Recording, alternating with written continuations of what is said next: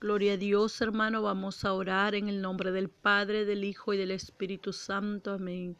Señor amado, Dios Todopoderoso, Creador del cielo y de la tierra, gracias te damos en esta preciosa noche por permitirnos una vez más presentarnos ante ti y buscar de tu rostro y de tu presencia. Sabemos que tú tienes, Señor, para nosotros muchas bendiciones. Tú tienes muchas, Señor, bendiciones en este día para que nosotros seamos fortalecidos y levantados y cualquier adversidad y cualquier preocupación y cualquier angustia en el nombre poderoso de Jesús la sacas, la, la libertas en nuestra vida y nuestra alma y nos da fortaleza y nos das ánimo a seguir, declarando victoriosamente que tú estás con nosotros y en tu nombre somos más que vencedores.